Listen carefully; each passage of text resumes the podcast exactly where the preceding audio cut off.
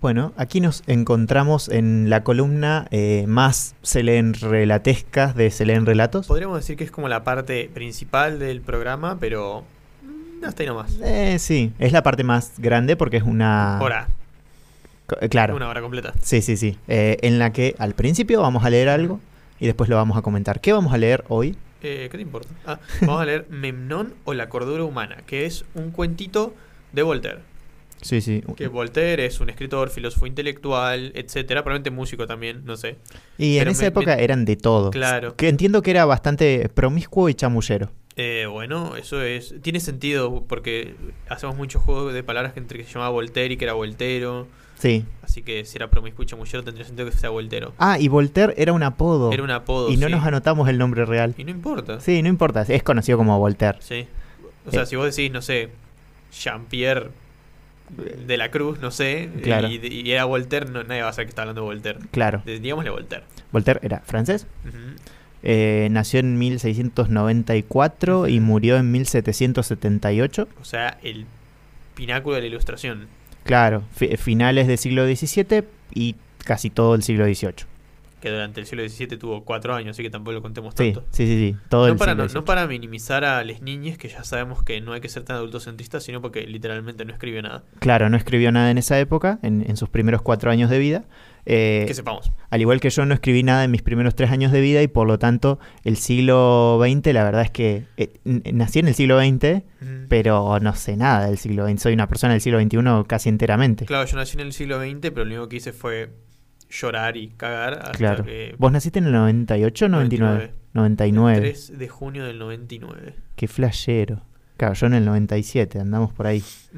Eh, Voltaire, lejos de el 97 o el 99, nació en el, en el 94 del 1600. Claro. ¿No en el 96? Eh, 1694, Ah, tengo ah, anotado, por lo menos. Entendí 96, mala mía. Claro. Y bueno, el cuento que vamos a, a- a leer retoma una tradición que no sé si desapareció, pero sí que fue cada vez muriendo un poquito más. ujú. ¿Por qué? Porque en general la filosofía eh, se fue apartando de cosas más artísticas, Claro. o por lo menos las cosas más artísticas que hacen le- a quienes llamamos filósofos, eh, siempre quedaron medio invisibilizadas o como que no son tratadas, por lo menos en la academia, como contenido filosófico duro, Claro. estricto. Pasa medio lo que, lo que contábamos ayer en el café filosófico. Sí, café filosófico que, Que ocurrió hace la- la semana pasada. Claro, sí, sí. Para contexto, somos estudiantes de la carrera de filosofía. eh, como parte de, de- de- No como parte de la carrera, pero en la, en la universidad organizamos una juntada, por decirlo de alguna manera, porque café no había. Sí, un conversatorio. Eh, un conversatorio sobre un tema bastante concreto que, que era qué es la filosofía. sí. Eh, así que si les interesa pueden ir a las redes de Asamblea de Filosofía de la Del Universidad del Comahue. Comahue eh, y ahí ven todo. Pero nada, surgió esto de que como que en la carrera vemos que los filósofos tienen uno o dos textos que son súper canónicos, Sí. en el sentido de que son como lo que tenés que leer de eso. Sí. Tipo, si vas a leer Kant, tenés que leer la crítica de la razón pura y por ahí la crítica del juicio. Y Si las a- críticas. Claro, las críticas. Si vas a leer, no sé, Hume tenés que leer el Tratado de Humana. Si vas a leer Mm. Hegel tenés que leer eh, la fenomenología del espíritu y por ahí la lógica Sí. y nada más. Eh, pero como que hay mucho texto por fuera de eso y mucho texto de, de este tipo también. eh, más literario, más especulativo, no tan sistemático. Claro, menos rígido en cuanto Claro. a argumentación, eh, que es diferente justamente en, por ejemplo, Platón, Claro, que Platón escribía, por si no lo saben, diálogos. claro. Todos los textos de Platón, no hay ninguno en el que haya como un bloque de argumento netamente simplemente por el gusto de argumentar, por así decirlo, sino que siempre son diálogos. Era su forma de transmitir eso, no, Que- es, no es que no hacía Que filosofía. medio que, que tengo entendido que era como la forma que tenían los griegos en general. Puede ser. No es una cosa de Platón, porque ponerle Aristóteles también escribía diálogos, solo que se perdieron. Claro, de Aristóteles, Eh, por si no lo saben, lo que estudiamos en general son sus apuntes que, que hacía personalmente para dar sus clases. Claro. Muy flashero. Pero bueno, eh, eh, de- desde, desde la antigüedad, Parménides escribió un poema, Ujú, literalmente sí, sí. lo que estudiamos de Parménides es un poema. Eh, se, se escribía en diferentes formas. Por lo menos, digamos, se escribía en diferentes formas. Hoy en día se como que se estandarizó que se escribe en formato argumentativo. Y de ahí ya hay argumentaciones un poco más oscuras, un poco más, eh, ¿cómo se dice cuando es más lógico? No, más Sí, más lógicos. Pero el- el- la rama de los más, Ah, lógi- analíticas. más analíticas y ese- esas cosas. Eh, pero bueno, toda esta parte más literaria, como que se fue separando y en todo caso queda para que como objeto de estudio para la gente que estudia letras. Claro. Les recordamos que antes la carrera de filosofía se llamaba filosofía y letras. De hecho, en muchos lugares se sigue llamando filosofía y letras. Claro, más que nada las facultades Claro. y se divide la carrera. Eh, pero bueno, la, la- la filosofía siempre estuvo muy ligada a esto, porque son formas. O sea, vos tenés filosofía, tenés un contenido que querés ver cómo comunicarlo y tenés diferentes formas. Una forma eh, es esta. Eh, Voltaire, de cualquier manera, yo creo que hay gente que debe discutirnos que sea filósofo, Yo no lo creo. ¿no? No, Yo no estoy seguro, yo no, no conozco nada de su filosofía, sinceramente. no, pero que, que sea filósofo no creo que nos lo discutan. Ah, que Como que está bastante asegurado que sí, es un filósofo. claro, Pero no es no, no debe ser muy conocido acá, al menos en Argentina. claro. Eh, ¿Tendrá textos que sean como de los que aceptarían en la academia? Entiendo que sí. Sí, Mira. sí, sí. Entiendo que es muy relevante a, a la tradición eh, estadounidense, por ejemplo. Claro. Pero ahí sí que lo leen mucho, lo referencian mucho. Eh, por ahí justo en Argentina no pegó tanto y por eso nos suena raro. Claro, puede ser. Fí- Fíjate que, que los autores que vemos del, del siglo XVIII son, son de otro palo. Vemos, incluso en el palo político vemos más a Rousseau que a Voltaire. Claro, En general se ve más a Voltaire, tengo entendido, en otras tradiciones. Claro. Y en general del siglo XVIII vemos Hume, Kant, otro tipo de filósofos Pues en la carrera. Voltaire eh, vivió en una época en la que estaba la ilustración, como que como clima de época tengan en cuenta eso, la, la ilustración. ¿Qué, qué sería la ilustración? Tiene que ver con eh, la, la primacía o la especie de... eh, como idealizar, por así decirlo, la razón y Claro. la racionalidad. Eh, y la ilustración tiene que ver con esto. Es en la época en la que se crea el, el enciclopedismo. El si no enciclopedismo, sí, sí, sí. Eh, eh, es básicamente la época en la que ya ha pasado eh, como el clima así como de persecución religiosa fuerte de, del siglo XVII, eso no es de la Edad Media, es más que nada de fin del siglo XV y XVI, y después del siglo XVI, y XVII, perdón. En el siglo XVIII hay como todo un movimiento, sobre todo en Inglaterra, Francia, Alemania, en España e Italia también de haber habido, pero no sé bien, y ya fuera Europa. Y bueno. estamos cerca de la época del, re- del Renacimiento. Claro, de- pasando el Renacimiento. Claro. Como que está el Renacimiento, este pedazo como de, de contra-Renacimiento que la iglesia empieza a quemar brujas, eh, y las iglesias protesta- protestantes también todo, eh, y ahora viene la, la ilustración, que es como una respuesta a ese periodo como oscuro, entre comillas, Claro, que ¿cuál es la idea básica? Que todo se puede resolver vía razón. claro, La- racionalmente. ra- literalmente, o sea, usando. Había una fe en las posibilidades eh, lógicas, literalmente lógicas de, la mente humana, de que no tenía un límite concreto pa- en cuanto a su capacidad de resolución de situaciones mediante la razón. Claro. Hoy en día, que sabemos que existe el inconsciente, literalmente no, Sí. no es así. Pero en esa época era lo que se creía. Claro, em, una, una razón absoluta que ocupa casi todo y que podemos controlar absolutamente y etcétera. Si, si, sitúense más o menos en ese tipo de pensamiento, Voltaire era medio como un rebeldón, Sí. Eh, al igual que Rousseau. Pero seguía estando en esa época. Sí. El clima de época no se pierde. Sí, sí, sí. Eh, pero bueno, eso, Rousseau también era medio un rebeldón.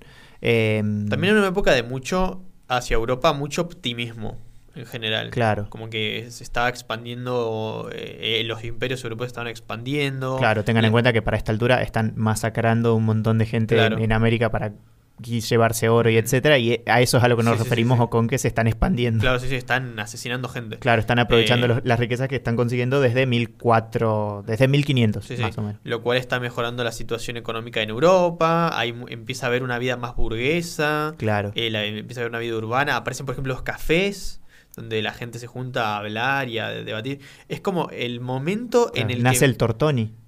¿Qué carajo es el Tortoni? ¿No conocí el, el café icónico de Buenos Aires? Fui una vez, no, dos veces, no, tres- fue un par de veces nomás a Buenos Aires, nunca fue a ese lugar. Yo tampoco lo Pero bueno, no Eh, importa. bueno, no importa. El punto es que mm, es como el momento en el que empieza a aparecer ya más lo que la imagen que tenemos de una vida eh, burguesa, intelectual, acomodada en Europa con estas características.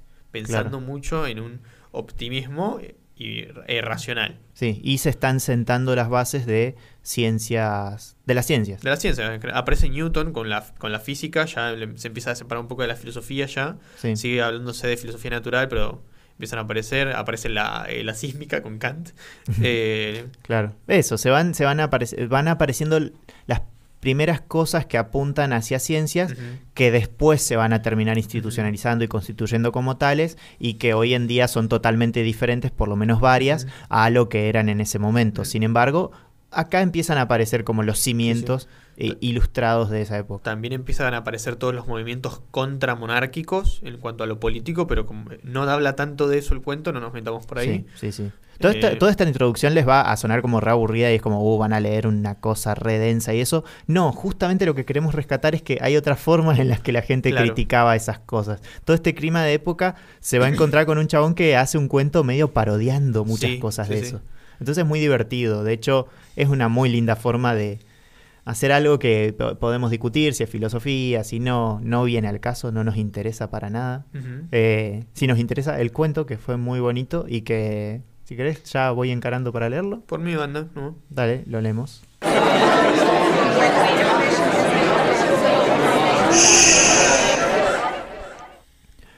Memnón concibió una idea, la extravagante idea de ser completamente cuerdo, locura que pocos hombres han dejado de sufrir. Memnón discurría así. Para ser muy cuerdo y, en consecuencia, muy feliz, basta con no dejarse arrastrar de las pasiones, cosa fácil como nadie ignora. Lo primero, nunca he de amar a ninguna mujer. Cuando contemple a una mujer hermosa, me diré a mí mismo, llegará un día en que esa cara se llene de arrugas, esos bellos ojos perderán su brillo, ese busto firme y turgente se volverá fofo y caído, esa abundancia de pelo se troncará en calvicie. Me bastará figurarme entonces cómo será esa linda cabeza para que no me haga perder la mía. Lo segundo, siempre seré sobrio por más que me tiente la gula, los vinos exquisitos y el placer de las fiestas. Tendré muy en cuenta las consecuencias de los excesos de la mesa, el estómago estropeado, la cabeza pesada, la incapacidad para el trabajo. Comeré con sobriedad y con el goce de la salud. Mis ideas serán claras y felices. Luego, continuaba Memnón, no descuidaré mi hacienda. Soy hombre moderado. Tengo un capital que me produce buena renta y otro capital que maneja para que manejo para acrecentarlo el tesorero general de Nínive. Con ellos puedo vivir sin depender de nadie, que es la mayor fortuna. No necesitaré nunca ir a besar manos de palaciegos, ni envidiaré a nadie, ni de nadie seré envidiado. Amigos tengo, dijo, en fin, y los conservaré, porque jamás he de serle desleal, y ellos serán buenos conmigo, y yo con ellos. Tampoco en esto hay dificultad. Formado así su plan, se puso a pasear por su, cuat- por su cuarto y luego se asomó a la ventana. Dos señoras que iban por la calle llamaron su atención. Una era vieja y la otra moza, linda, y por lo mucho que gemía y lloraba debía sufrir una gran pena. Su congoja la favorecía y daba una gran una gracia especial. Impresionado nuestro sabio, no por la belleza de la, muchacha, pues estaba seguro de no rendirse a tal debilidad, sino por el desconsuelo de que daba muestra, bajó y acercóse piadoso a la joven ninivita. Contóle ésta con la más ingenua y tierna expresión de las maldades de que le hacía víctima un tío suyo, que no tenía, las mañas con que la había privado de una fortuna que nunca había poseído, y el temor que le causaba su violencia y brutalidad. Vos parecéis hombre discreto, le dijo. Si me hicieses el favor de venir a mi casa, yo os explicaría mi situación y estoy segura de que me sacaríais del apuro en que me veo. No tuvo reparo Menón en acompañarla para examinar despacio sus asuntos y darle buenos consejos. Una vez en su casa, condújole la afligida damisela a una alcoba perfumada. Le dijo que se sentase en un blando sofá que allí, allí había y sentóse ella frente a él. Hablaba la joven bajando los ojos y enjugándose las lágrimas de vez en cuando.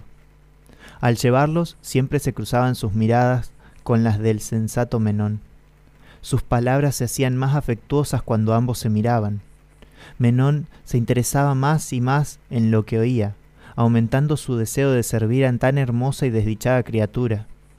Con el calor de la conversación, se fueron acercando poco a poco, hasta que los consejos de Menón hiciéronse tan cariñosos y próximos a la muchacha que ni ésta ni aquel sabían ya dónde estaban, ni si realmente hablaban o no. Fue en ese momento preciso cuando, como ya el lector se habrá imaginado, se presentó el tío, armado de punta en blanco. El hombre empezó a vociferar y a decir que iba a matar a su sobrina y al sabio Menón.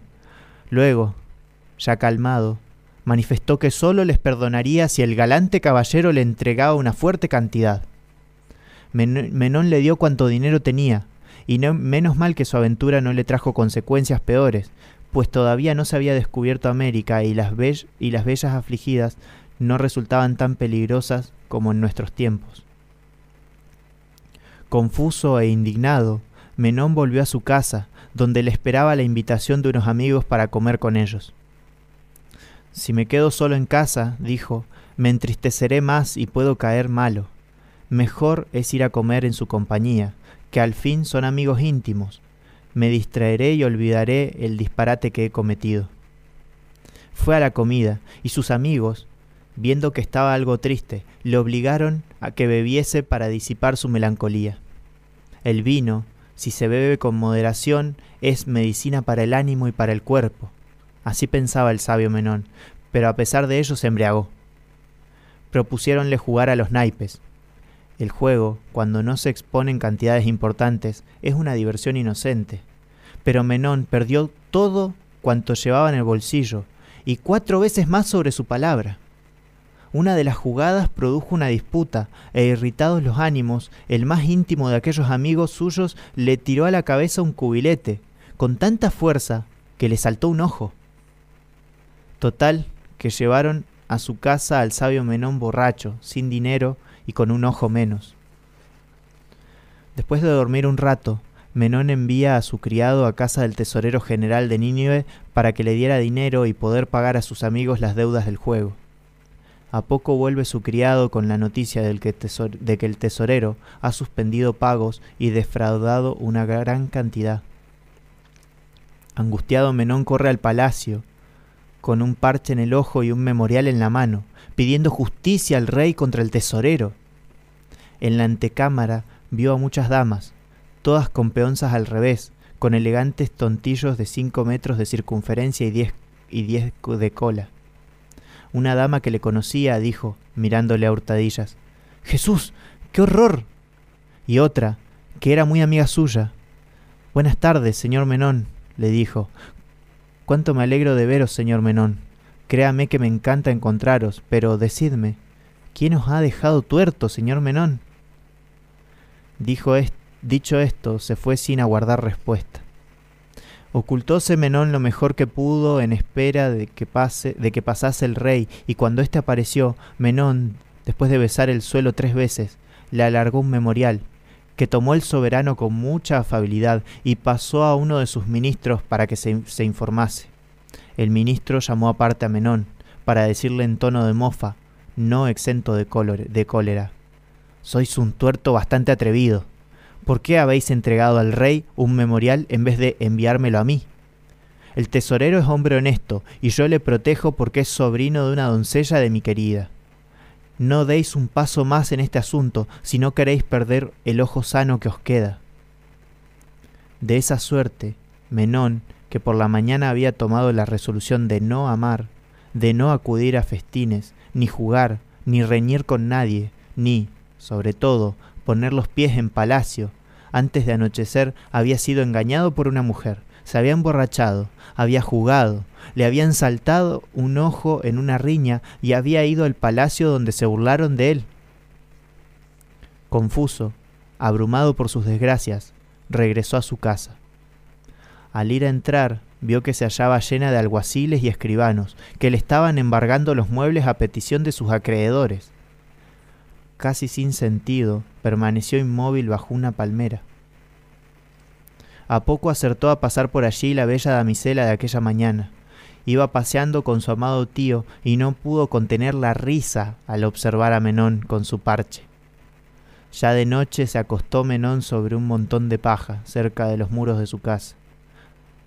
Acometiéndole un acceso de, un acceso de fiebre y con ella una pesadilla, se le apareció en su letargo un espíritu celeste, resplandeciente como el sol y provisto de seis hermosas alas, pero sin pies, cabezas ni cola un ser que no tenía semejanza con ninguna criatura humana. ¿Quién eres? le dijo Menón. Tu genio protector, le respondió la aparición. Pues devuélveme, repuso Menón, mi ojo, mi salud, mi dinero y mi cordura. Y enseguida le contó todo lo que había perdido aquel día y de qué manera. Aventuras son esas, replicó el espíritu, que nunca suceden en el mundo donde nosotros vivimos. Pues, ¿en qué mundo vivís? Mi patria dista quinientos milenios de leguas del sol. Es aquella estrellita junto a Sirio que puedes observar desde aquí. Admirable país, dijo Menon. Así pues, ¿no tenéis allá bribones que engañen a los hombres de bien, ni amigos que les estafen su dinero y les destrocen un ojo, ni deudores que quiebren, ni ministros que se rían de vosotros mientras os niegan justicia? No, le dijo el habitante de la minúscula estrella, nada de eso.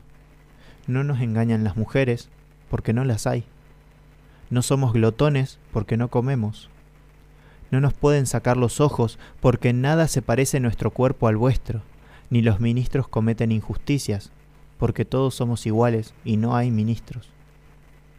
Díjole entonces Menón, Pero sin mujeres y sin comer, ¿en qué pasáis el tiempo? en cuidar, dijo el genio, de los demás mundos que están a nuestro cargo. Por eso he venido a, consolarte. Ay, replicó Menón, ¿y por qué no vinisteis anoche para evitar que hiciera tanto disparate? Porque fui a consolar a Hasán, tu hermano mayor, que es más desventurado que tú, pues has de saber que su graciosa majestad, el rey de las Indias, en cuyo palacio tiene el honor de ocupar un cargo, le mandó arrancar los dos ojos por haber cometido leve falta. Ahora le tienen en un calabozo amarrado de pies y manos. Pardiez, exclamó Menón, pues sí que nos sirve de mucho a la familia, que nos proteja un genio bueno. De dos hermanos somos, el uno, el, el uno está ciego y el otro tuerto, el uno tirado entre paja y el otro en una cárcel. Tu suerte cambiará, dijo el genio protector, Verdad es que ya en toda tu vida no dejarás de ser tuerto, pero aparte de eso, serás feliz a condición de que no cometas nunca la locura de pretender ser cuerdo del todo. ¿Es que eso no es posible? preguntó Menón, reprimiendo un, sollozo. No, como no es posible ser del todo inteligente, del todo sano, del todo poderoso o del todo feliz. Nosotros mismos estamos lejos de serlo. Sin embargo, existe un mundo donde eso se logra, pero a ese solo se llega después de pasar grado a grado por los cien mil millones de mundos que ruedan por el espacio. En el segundo hay menos placer y menos sabiduría que en el primero, en el tercero menos que en el segundo, y así sucesivamente hasta el último, en el que ya todos los habitantes están locos del todo. Mucho me temo, dijo Menón, que esa gran casa de, de orates del universo lo sea precisamente el mundo en el que vivimos nosotros. No tanto, no tanto, dijo el espíritu, pero cerca le anda. Entonces, replicó Menón, ciertos poetas y ciertos filósofos que afirman que todo es como debe ser, ¿están equivocados? No, tienen razón, dijo el filósofo del otro mundo si consideramos el universo en su conjunto. Ah, respondió el pobre Menón, ahí tenéis una cosa en que no creeré mientras sea tuerto. Se leen relatos. Un programa en el que se leen relatos y después se habla de ellos. O el viejo arte de sacarle el jugo a las piedras. Bueno, ese fue. Esa fue la historia de Memenón que nunca supo el apellido, tal vez no tenía. Memnón. Le empecé diciendo Memnón y a la mitad me dio paja y le dije Menón. Es que es muy paja de pronunciar. Sí, la combinación entre M y N no estamos acostumbrados en general. No. Em, Es un nombre griego, tengo entendido. Sí, sí, sí, sí. Sí, creo recordar que es un personaje de un diálogo de Platón. Uno de los tipos de interlocutores, o ni hablar, ahí me confirma Maciel. Ah, ni hablar.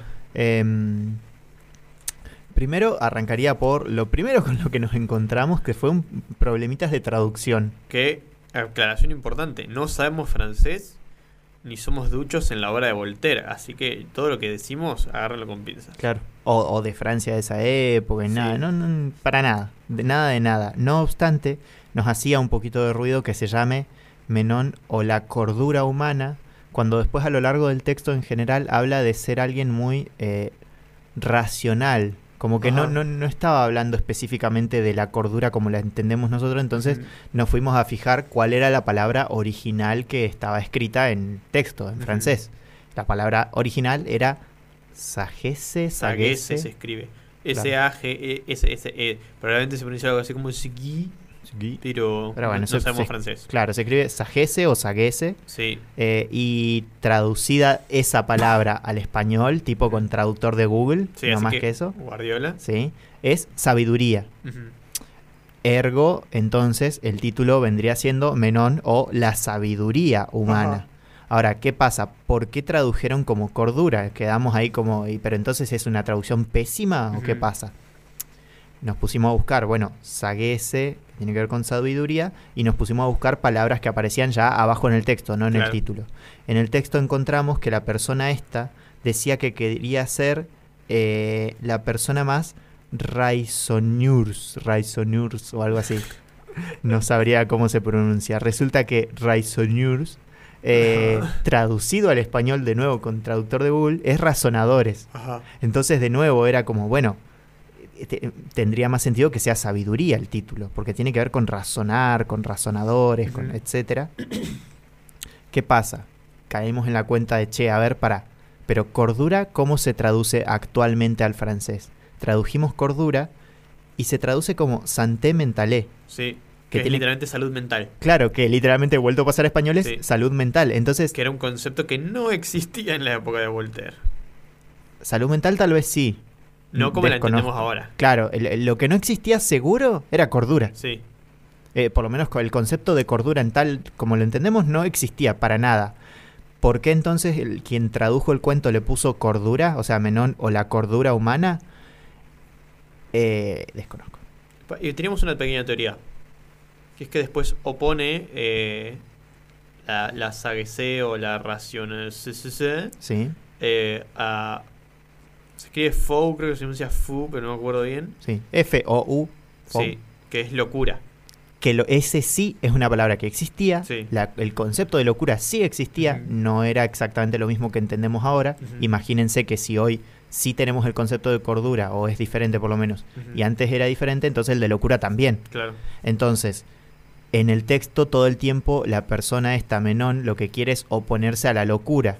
Entonces tiene sentido que hoy la traducción sea cordura. Claro. No obstante, si entendemos que no tenían el concepto de cordura como lo entendemos hoy en ese Mm. momento, para mí habría sido una mejor traducción sabiduría, Tal vez. sinceramente. Y que entonces vos leas el texto y aparezca sabiduría por un lado y por el otro lado locura. Claro. ¿Por qué? No porque hoy pensemos que es así, pero en ese momento era así. Entonces nos ayuda a entenderlo. Igual esto apareció en una traducción de 1819, así que Claro, tampoco está mucho más cerca. es cierto. Sigue estando muy lejos de la fecha esa, al menos por 50 años, sí. pero Pero las herramientas de traducción y todo también eran más difíciles, Claro. tal vez. Pero bueno, la cosa es que en principio yo por lo menos personalmente le diría Menón o la sabiduría humana. Entendiendo esto de que en esa época no tenían el concepto de... Tenían un concepto de locura diferente al de ahora y tenían un concepto de cordura que no existía, de hecho, y existía más bien el de sabiduría o el de razonador, razón, etcétera.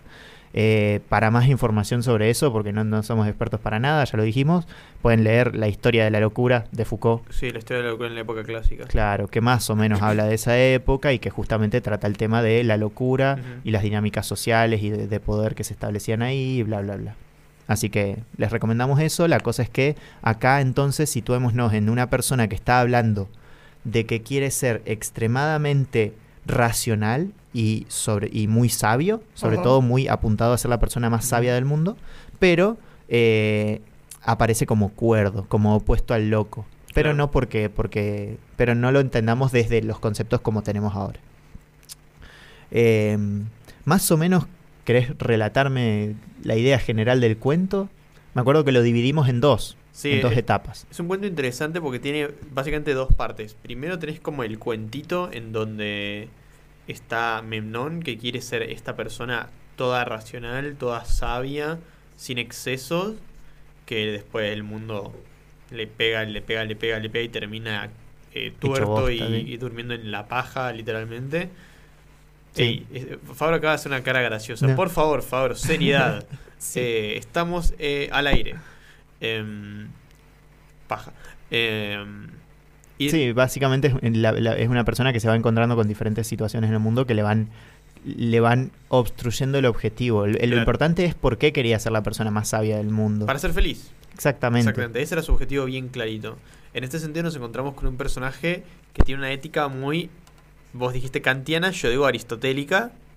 ¿A qué me- nos referimos con esto? Aristóteles, eh, no me acuerdo si es en la ética nicomaquea o en la ética eudemia, eh, plantea su idea de que eh, el hombre tiene que ser eh, moderado, básicamente. Sí, Tiene que tener un término medio, como que. Y, y así inventa un o presenta un montón de conceptos, como por ejemplo, eh, está bien ser valiente, Sí. no está bien ser temerario, Ni ser- cobarde. Ni cobarde, claro, y así con de todo.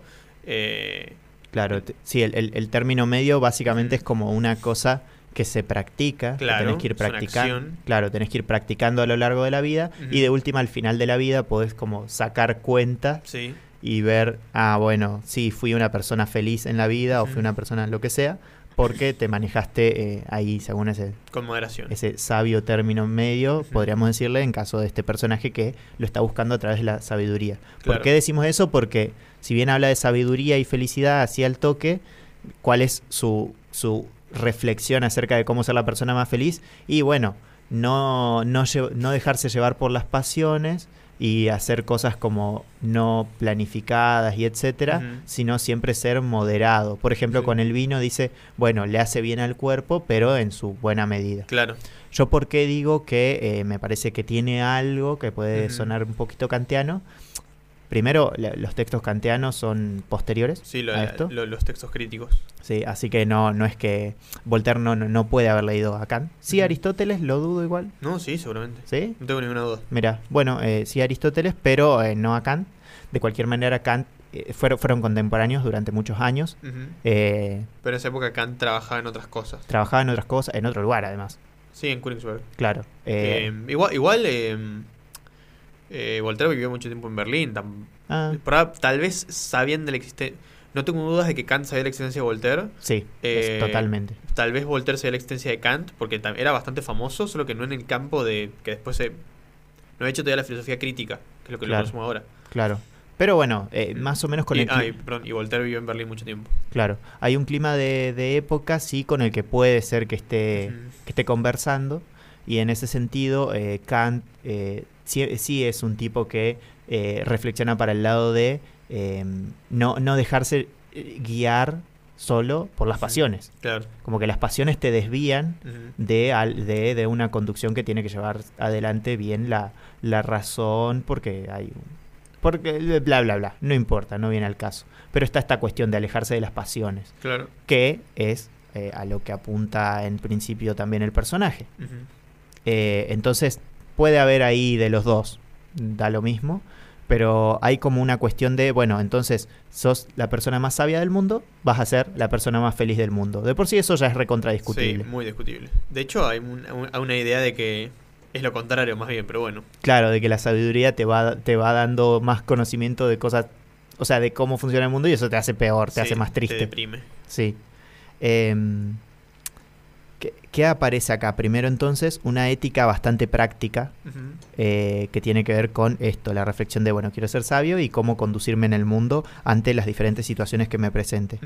Eh, y después, hay la segunda parte del relato ya es cuando sueña Claro. que ya la encaramos después, creería yo, porque es como que ah, yo siento que son dos cuentos separados prácticamente, o que son dos partes muy separadas del mismo cuento. Exactamente.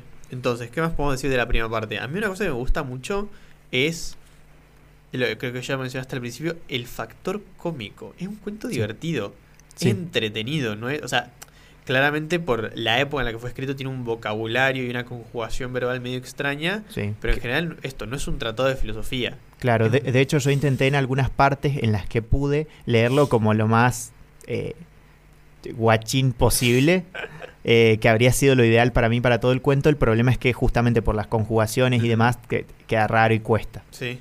Eh, pero sí, sí, es- es- eh, pretende ser un cuento medio Claro, humorístico. Exactamente. Eh. Es una, para mí porque es precisamente porque es una parodia. Claro, de hecho concretamente es como que se está burlando de este tipo. Claro. Es como que primero te presenta un personaje que dice, bueno, este tipo cometió la locura de querer Claro. ser el más cuerdo del mundo, cuerdo en este sentido del más sabio, el más razonador, etcétera. Precisamente por eso, hasta que llegamos a la parte del sueño, eh, pensé que la idea del cuento iba a ir por el lado de presentar esto un personaje con una ética súper aristotélica y después que tenía como toda esta, ide- idealmente todo este proyecto, pero que después el mundo, y no solo el mundo, sino la humanidad, porque todo esto lo habíamos charlado, de que todos esos problemas vienen de personas malas, que lo, lo, lo estafan, eh, lo cagan, etcétera Sí. eh, como que a medida que se va encontrando con la maldad humana, no lo puede cumplir eh, empíricamente, o sea, no lo puede hacer en el mundo, Claro. idealmente. Pensé que ir por ese lado y después llegamos a la parte del sueño que medio que cambió todo el análisis. Claro, que, que ahí Kant como que lo tiene previsto en su, en su, Sí, en su parte ética y eso. Aristóteles seguramente también. Seguramente porque, mm, porque Kant te dice como, bueno, vos tenés que guiarte según el imperativo. El imperativo categórico. Sí, y después si hay cosas por fuera que, que, que- que funcionan, que, que te cagan o lo que sea, y bueno, son cosas ¿Qué- por fuera. Vos ¿Qué, te qué sería el imperativo categórico? No tengo ganas. No tengo ganas. Bueno, está bien. Eh, la cosa es que lo, lo simpático es que el mundo es como que lo boludea. Sí, Porque eso también es como que lo cagan, pero encontrándole debilidades, por así decirlo. O sea, la, la chica que lo engaña al principio eh, lo logra engañar de tal manera que, él no se da cuenta, justamente. Y de repente aparece el tío, como que le armaron toda la orquestita y le sacaron guita. Y entonces quedó como un tío boludo. bastante raro igual ahí. Sí, literalmente es el cuento del tío. Le, o sea, eh, hay, hay un tío. Sí, sí, sí. sí. Eh, pero literalmente quedó como un boludo. Después con los amigos, claro, es como, dale, estás triste, vení, tomá. Como me imagino todos los muchachones ahí, eh, dale, vení, tomate, dale, tomate otra birra, bla, bla, bla. Terminó re en pedo y lo cagaron con las cartas. Claro. Entonces como que la verdad es que siempre termina apareciendo como ante los otros personajes como un boludo. De Sí. hecho después va a la corte y se burlan de él. Entonces como que esta persona que cometió la locura de querer ser ultra sabio. Y, y se, y se guió por eso y tenía como en su mente los preceptos racionales para hacerlo, termina quedando como un boludo. Ahí está la sátira que le, que le hace Voltaire. Y por otro lado, sí, es recontra rescatable eso de que posta todas las cosas malas que le pasen, que le pasan, son personas malas haciéndole maldades. Claro. No es que Se le inunda la casa porque eh, llueve Claro. mucho. Sí, sí, sí, no vino un huracán y le llevó las cosas, le, le llevó el banco donde tenía la plata y entonces quedó pobre por eso. No, no, no, lo, lo cagaron personas. Entonces también hay una cosa ahí de en Voltaire de capaz justamente en, en la crítica a esta idea de la sabiduría como, como camino hacia la felicidad y como camino éti- ético a seguir en la vida, eh, tal vez la crítica va en, al, al hacerlo jugar con la maldad humana, Claro. por así decirlo, y decir, che, bueno, vivís en un mundo en el que hay cosas malas, hay, hay gente mala, hay gente buena, hay cosas, eh, eventos malos, eventos buenos, y ante eso vos no podés siempre pretender ser exactamente igual, Claro. te vas a tener que adaptar. O vas a tener que actuar de diferente manera y una máxima universal tal vez no te sirva. Exactamente. Tal Que vez- segura- seguramente Aristóteles y Kant lo tienen previsto eso en sus sistemas éticos. Voy a hacer una monografía Eh, de eso, tal vez. Ni hablar. Eh, aquí Voltaire tal vez está criticando la versión extrema e ingenua de eso. Claro. Sí, sí, sí. Eh, tal vez un poco está criticando tener una máxima universal también. Puede ser, sí, sí. Eso es lo lindo del humor también. Te hace. Te, ¿Te permite te- interpretar? sí, y te incita a vos a eso, justamente, a ejercitarlo. Eh, y por otro lado queda la parte del sueño. La parte del sueño que es A mí me encanta la parte del sueño, es eh, bellísima. Sí, Es- sí, es sí. una falopeada hermosa. Same, aunque es como que eso me, me- me transmite más cosa disfrutable que analizable porque siento sí. que me pierdo un poco. Eh, Ta- pero básicamente se encuentra con un ángel, un ángel que no es lo, lo que solemos pensar como una personita con alas, No, de hecho se parece bastante a un eh, serafín, Serafín. habíamos dicho, sí, ¿sí? la descripción. que Serafín no es un campeón del LOL solamente, sino que hay un tipo de ángel, pueden buscarlo en Google Imágenes y les va a aparecer. Como que es una cosa, una entidad. Sí, de sin- otro mundo. Sin muchas partes, con muchas alas. Sí. Y ojos, si mal no recuerdo. En la descripción del personaje de Voltaire, no. Ah, Creo que los serafines tienen ojos, pero están tapados por las alas. Claro. Eh, y lo que decíamos ahí es que tal vez sea una crítica a Leibniz. El tema es que no sabemos mucho de Leibniz. ¿Por qué decimos que es- creemos que es una crítica de Leibniz? Porque una de las máximas de la teoría leibniziana es que, vi- por toda una justificación, eh, vivimos en el mejor de los mundos posibles. Claro. Eso es lo que dice Leibniz. O eso es lo que escuchamos que dice Claro, Leibniz. Porque muchas veces nos ha pasado, Puede por ser, ejemplo, sí, con sí. Maquiavelo de Sí, El fin justifica los medios y nunca lo dijo Maquiavelo. Exactamente. Bueno, eso es lo que parece que dijo Leibniz. No Claro. somos expertos en Leibniz. Claro, porque en Moderna vemos... Otras Nos, cosas. nos encargamos de ver a los que ya vimos en otras materias. Exactamente. Bueno, y precisamente lo que dice este ángel es que, mira, vos vivís en un planeta como tantos otros que es bastante choto, pero tampoco Sí. es el peor de todos. Claro, pero igual hace el chiste de... Igual le anda cerca. Anda cerca del peor de todos. Sí. sí, sí, sí, sí. Eh, y, y le explica esta, esta, es- esta es como una parte más ontológica en el sentido Ajá. de que describe cómo es el- la realidad, cómo es el mundo, cómo es el, el ser de las cosas ahí. Y dice que hay un mundo que es el súper perfectito y el del bien y etcétera. Y el segundo tiene un poquito menos de perfección y el tercero menos y así hasta el peor. Eh, ¿Y qué le dice como de Menón? Como, uy, justo me tocó estar... O sea, que entonces dice Menón, como, ¿tiene razón entonces ese filósofo que anda Ah, sí, diciendo que, o ese sabio que anda diciendo que, que vivimos en el mejor de los mundos o algo así? Eh, como se equivoca entonces. Y el ángel le dice como, no, no se equivoca. Si está teniendo en cuenta todo, como el conjunto de todo eso que te describí, eh, ese sí es el mejor de los, de los mundos posibles. Eh, y Menón dice como, oye, no te lo voy a creer, en tanto esté tuerto, todo cagado a palo acá, durmiendo en paja, mi hermano todo hecho mierda por un... Así y que- ciego, no, no, todo mal. Claro. Em, así que nada, también hay, ahí también hay como una especie de crítica. Creemos a la filosofía de Leibniz, tal vez sea alguna otra, o Sí. tal vez a alguna idea general que imperaba, pero que de nuevo es una crítica que viene bien a lo llano. Sí. Como que la como que está en una parte un poco más abstracta la reflexión y el planteo filosófico y la crítica va por el lado de llevarlo a tierra. Claro. Es como, bueno, tenés al sabio que abstractamente está decidiendo sus máximas con las que se va a guiar al mundo, y después el sabio en el mundo, que termina siendo un pelotudo al que lo cagan. claro. Y después tenés al ángel y de todo el planteo ontológico de cómo se ordena el mundo, bla, bla, bla, y después en lo concreto cómo lo experimenta Menón, que está hecho mierda sí, ahí. Está todo cagado a palo. Claro. Eh, así que todo eso lo hace en el cuento Voltaire, así que es muy bonito. Eh, no sé si, si hay algo más que, que quieras agregar. Hay un par de cosas más, pero me parece que ya nos estamos quedando sin tiempo. Habría que ir cerrando, así que simplemente voy a decir que me parece muy divertido poder traer estas propuestas que son, en- que son explícitamente filosóficas, pero no están escritas como se escribe la filosofía a día de hoy. Claro, como acostumbramos. Exactamente. Disfrútenlo mucho, porque si filosofía es como yo en, en mi, en mi modo Fabro sostengo, que es un género literario, eh, estas son las partes lindas de filosofía, entonces lo otro es la parte aburrida del género literario. Hay cosas igual que son bellas Sí. de leer, Sí, sí, sí. pero bueno, Em, nos- yo me despido, gente. Que anden muy bien. Adiós.